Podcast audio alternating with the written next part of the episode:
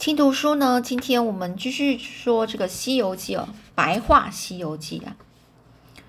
这天呐，这个猴子呢就遇到了樵夫之后呢，他就这个求这个樵夫告诉他到底神仙在哪里。于是呢，樵夫看到这猴子呢，觉得呃他的心意如此的急呀，于是就带着这个美猴王啊，来到一座这个灵台方寸山哦，然后就跟他说，只要顺着这条小路啊。向南行走七八七到八里路，就可以找到一个斜月的斜月三星洞啊。这洞中啊，有位神仙啊，我们称他为菩呃菩提祖师，他可是一位活神仙呐。我们在说活神仙的意思来讲，说这个人呐，有可能他神通广大，能力超凡呐，就是很特别啊。哦，嗯，所以呢。呃，不知道有多少人呢想跟他修行呢？哦，他可是一位活神仙呐！不知道有多少人想跟他修行呢？你可要好好把握机会呀！美猴王啊，再三谢过了樵夫，迫不及待的就往小路奔去，迫不及待，非常的就是非常的急哦，无法再等待了。然后呢，不久之后，果然是见到了斜月三星洞，可是呢。他不敢贸然呐，贸然走进去。贸然呢，就讲说太突然哦，很很呃不客，很没有礼貌，就这样走进去了。于是呢，他在洞外啊，就徘徊啊，徘徊了好一会儿，徘徊在讲走来走去，走来走去哦，在那边犹豫啊，到底要怎么办，怎么进去呢？这正当美猴王不知该怎么办的该怎么办的时候呢，洞里走出了一个小童子。小童子是小朋友，非常小的那个小朋友，他呢就赶紧走上前呐，就向小童子说明来来意哦。小童子就笑着说：“我家师傅有千里眼和顺风耳，早就知道你来了，特地叫我出来接你哦。千里眼呐，就是他可以看得很远呢；顺风耳听得很远。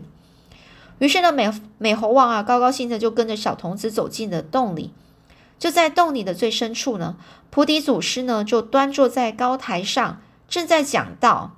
我们说讲道的意思来讲，呃，这个所谓的什么经文啊，然后再跟再跟大家解释啊，人啊要怎么做人啊，然后怎么处事啊，或者在讲经文的一些道理哦。这两旁啊，侍立着三到四十个弟子哦。哦，都在那边站着啊，站着，旁边呢都有一些三到四十个弟子。美猴王，美猴王一见到这个菩提祖师呢，连忙啊抢步上前，倒身就拼命的磕头啊，然后就说：“师傅，师傅！”菩提祖师听说美猴王千辛万苦才找到这里，又是花果山上的仙石所变的，并非一般的凡夫俗子啊。凡夫俗子来讲，佛教指是指那些没未入佛教的人呐。后来常用来指一般的普通人哦。他说他是仙石所变的，所以他不是一般的普通人啊。心里呢就早就有几几分喜欢他了，于是呢就问啊：“你姓什么呢？”这美猴王本来就是石头变的，连父母都没有，哪里知道该姓什么呢？所以祖师这样问他，他也不知道该怎么回答。这个菩提祖师看他的模样，就像个吃松果的猢狲啊。于是呢，这个“孙”字去掉这个“寿”字啊，哦，寿字旁啊，哦，不就是孙的吗？哦，姓孙的孙中山的孙哦。于是呢，就说，那么你就姓孙吧，然后我再赐你一个法名哦，哦，一个名字啊，法名啊，就讲一他是弟子嘛，你就叫悟空吧。从此以后，美猴王就有了自己的姓名，叫孙悟空啊。那我们继续看哦，下一回习得一身好武艺哦，武艺呀，非常的是武功哦。这菩提祖师的徒弟不少啊，每个人都希望得到师傅的特别指点，学到更多的法术。但是并不是人人都有这种机会。孙悟空明白这个道理，倒也不着急，平日就跟着大家一起听师傅讲经哦，讲经哦，讲一些经文啊。一一有空闲啊，就主动的打扫锄地。砍柴挑水，就这样，日月如梭，不知不觉又过了六七年了。日月如梭来讲说，这想讲的是时形容啊，时光消逝迅速啊。有一天呢，菩提祖师呢又在讲道，这众弟子个个正襟危坐，专心听讲。听着听着，只见孙悟空自个儿坐在那里，眉开眼笑，搔头抓耳的。正襟危坐讲说，呃，很庄重啊，严肃的样子哦，哦，非常的正严肃的样子，就坐在那边听这个师傅讲讲讲道。然后呢，眉开眼笑讲说，那个猴子这边怎么笑啊？很开心的样子。这个菩提祖师看在眼里啊，就大声骂：“你这只猴子，不专心听我说话，自个在那里高兴些什么？”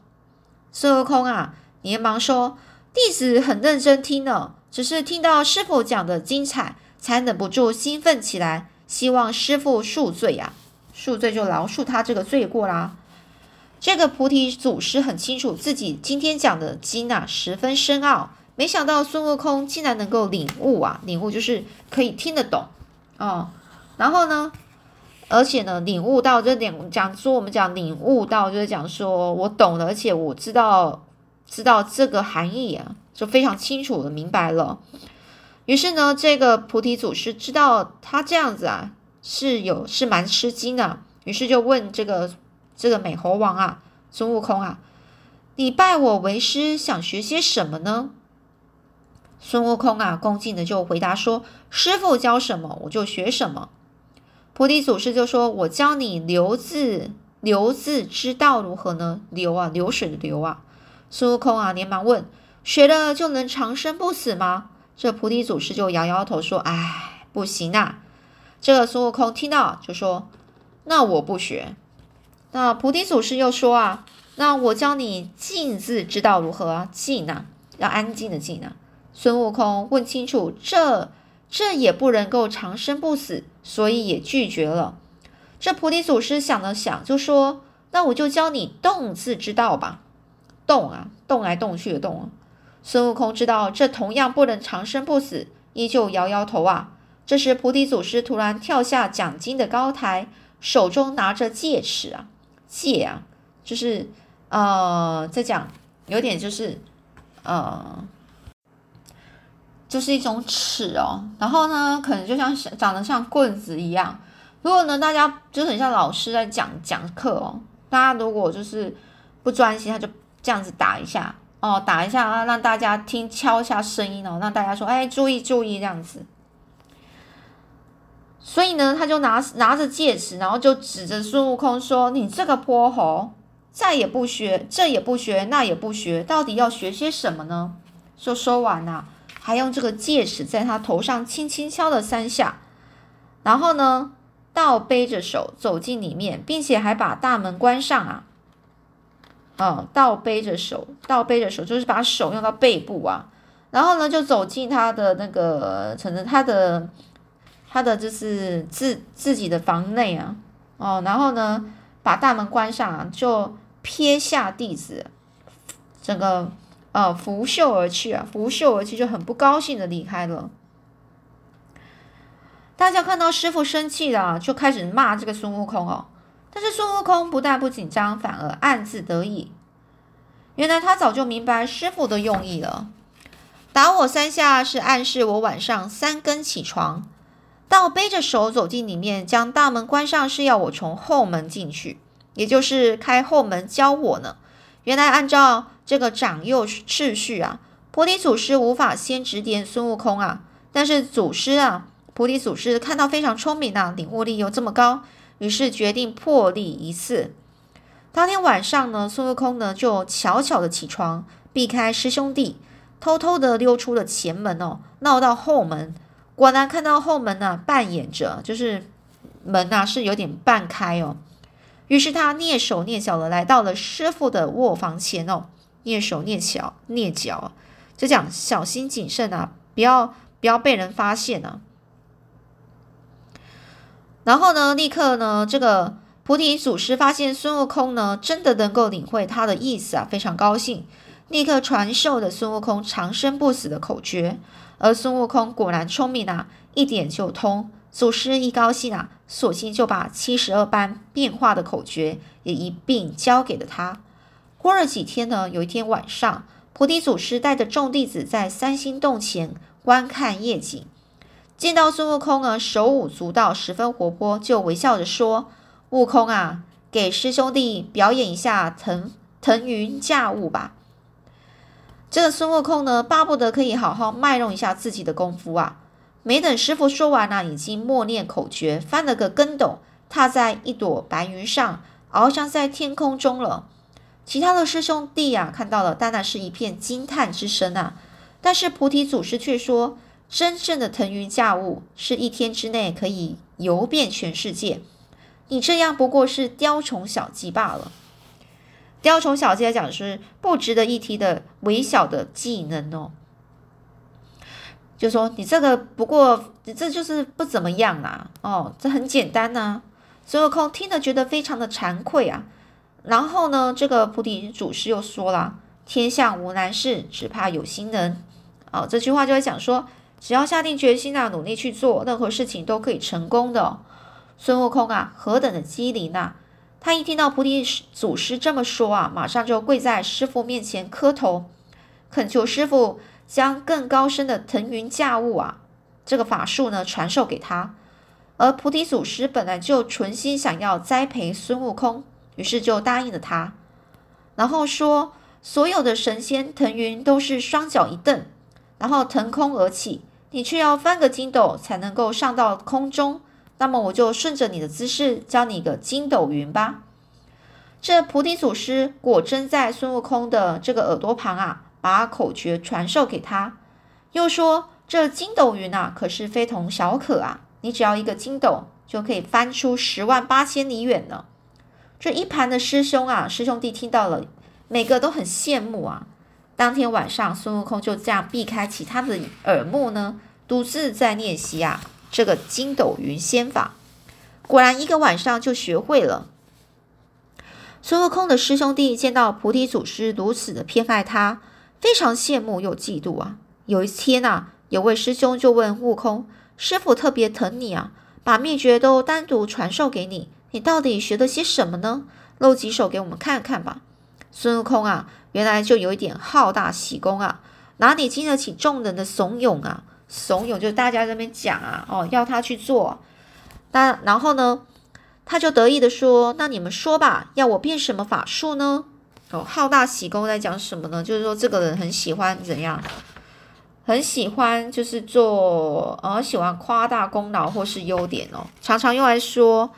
呃，作风啊，就是比较浮夸、不踏实哦。所以讲说，好大喜功就喜欢听人家这样子啊，呃，夸奖他啊哦，然后说说他很很厉害这样子啊，所以他就刚他就很很骄傲啦。这一位师兄呢，就看到旁边的松树，就说：“那你就变成一棵松树吧。”只见孙悟空呢，默念几句口诀，一声变，刚才说出口就变成了松树了。大家看到了，自然也是一阵欢呼啊。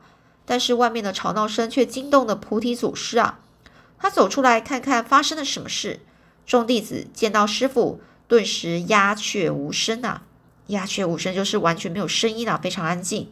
菩提祖师生气的说：“这样大呼小叫的，像什么学道修行的样子啊？”菩提祖师说完呢，让众弟子先行散去，留下孙悟空。于是都教训他说。我见你聪明，才教你法术，并不是要你招摇卖弄啊！招摇卖弄就是在告诉让大家知道，招摇卖弄就是说说呃，就是呈现说自己有多厉害啊！假如他们见到你的本事，要求你教他们，你该怎么办呢？如果怕得罪人，就是不想教也得教啊！若是不教，你难道不怕他们会害你吗？孙悟空听了菩提祖师的话，非常后悔啊，就向祖师磕头道歉，说：“师傅，我知道错了，请你原谅我。”菩提祖师却说：“我也不处罚你，你走吧。”孙悟空啊，愣了一会啊，急着流下眼泪问：“师傅，你叫我去哪里呢？”菩提祖师啊，淡淡的说：“很轻，就是很淡，就是很冷淡的意思哦。你从哪里来，便往哪里去。”哦，你是从哪里来的，你就回哪里吧。他的意思就这样啊。孙悟空终于明白师傅的意思，知道再说什么也都没有用了，而且自己离开花果山的水帘洞啊，已经有二十年了，也该回去看看那些猴子猴孙了。于是他拜别了呃这个菩提祖师，与众师兄弟一一道别，才依依不舍的离开了斜月三星洞。那在下一回第四回大闹农宫，喜获金箍棒哦。孙悟空拜别了菩提祖师和众师兄弟，就迫不及待的回到了花果山。这时候的孙悟空不需要再辛苦的跋山涉水，只要轻轻念起口诀，翻上筋斗云，很快就回到了东胜傲来国。孙悟空啊，回到花果山时，发现花果山一片寂静啊。看不到他的猴子猴孙在林间嬉戏追逐，他觉得很奇怪，忍不住大声呼喊：“孩子们，快出来呀！是我美猴王回来啦！”哦，听到他的呼呼喊之后，山洞里、树丛间一下子跳出了千百只的大大小小的猴子来，他们就将孙悟空团团围住啊，兴奋的又叫又跳，但是不一会儿又全部安静下来，一个个愁眉苦脸啊。孙悟空着急的问：“啊，到底发生了什么事情啊？快说给我听听啊！”原来孙悟空离开后不久，就不知道从哪里跑来一个凶恶的魔王，仗着自己人高马大，又有力气啊，常常跑到跑到这个花果山来撒野。哦，撒野就是在欺负他们哦。不但抓走了许多小猴子，还扬言啊，就还在那边说啊。要霸占这个水帘洞哦！孙悟空一听啊，大发雷霆啊，很生气哦，然后冲口就骂：“何方大胆妖孽啊！竟然敢来到我的地盘耀武扬威！”哦，耀武扬威就讲，好像在讲自己很厉害哦。竟然来到我的地盘，说自己很厉害，在那边说自己很强，简直是在太岁头上动土嘛！看我怎么收拾他！这太岁头上动土，意思就是说。古时候以太岁所在的方位为凶方啊，凶就是呃凶神恶煞的凶，不移动土兴建啊，就是不不能够，就是不适合的意思，不适合在在那个那个方位去做动，就是做新建房子。后来呢，比喻说触犯或是招惹有权势或凶恶的人哦，哦，就说这个人来到我的地盘啊，在那边说自己很厉害，简直是在。简直是在说，简直是触犯了，就是到了我这个我这么厉害的人的头上，啊，哦，那他惨了的意思哦，哦，看我怎么收拾他！说完了一个筋斗云就翻了，翻到了魔王住的洞穴前。那魔王也不是什么省油的灯啊，他知道孙悟空要来找他算账啊，早就拿着斧头、大刀啊，准备出门迎战啊。可是，当魔王看到孙悟空只不过是一只小猴子的时候啊，根本就不把他放在眼里啊，心想自己不费吹灰之力啊，就可以轻轻解决这只小泼猴了。不费吹灰之力都在讲说，讲这个事情非常简单呐，非常容易呀，连吹灰般小微小的力量都不用花费哦，吹灰哦，吹那个灰尘的力量啊，哦，就不需要花费吹。吹灰尘的力量就可以轻松的解决，就是这个时候非常简单啊。然后呢，孙悟空一见到的魔王啊，满腔的怒气啊，爆发，立刻爆发出来啊。他在身上呢拔了一根毫毛哦，毫毛，它是一根毛哦，口中念念有词，然后将毫毛放在嘴巴前，吹了一口气，一声变。这突然间啊，刹那间啊，那根毫毛竟然变成了两三百只小猴子了。那些毫毛变成的小猴子，个个身手灵活矫健啊，一起冲上前去，拉手拉脚拉头发，把这个魔王团团的固定住，让他一动也不能动。魔王急着整个满头大汗，身体却又动弹不得啊！就在这个时候呢，孙悟空趁机抢过魔王的大刀，往他的身体一挥，突然之间将魔王砍成两半啊，结束了他的生命哦，就杀了这个魔王喽。孙悟空杀死魔王之后，收回自己的毫毛，救出被魔王拘禁的这个小猴子，拘禁哦，就被关起来的意思哦。大家一起欢天喜地的回到了这个花果山。众猴子自从受过魔王的这个欺负，得到了教训之后，也开始学着耍起这个木棍、竹刀，练起武功来了。但是他们耍的毕竟只是一一招半式的。花拳哦，花拳绣腿而已啊，一招半式啊，就讲这花拳绣腿，就是有招式，但是可能没有实力的意思啊。也就是他只是做一个表面功夫而已哦。有一次呢，花果山刮起一阵怪风，吹来一些刀剑利器。孙悟空掐指一算啊，得知呢这些兵器是来自奥莱国城里的兵器库啊。他灵机一动啊，立刻念起口诀，把兵器库里的兵器全吹到花果山来，让他的猴子的猴子猴孙啊开始真刀实枪的操练哦。真刀实枪就是真的是拿真的刀子，然后再练习啊，以防止下次有人如果再跑到花果山来找麻烦了，他们就有一些武功啊，还有武器啊去保护自己。有一天呢，一只老猴子就对孙悟空说：“大王武艺刚高强啊。”但是却没有一件使用起来得心应手的武器。听说咱们水帘洞底下直通东海龙宫啊，那里有千万件宝物啊！大王，你何不亲自跑一趟，向这个龙王要一件兵器回来？只是不知大王能不能下海呀？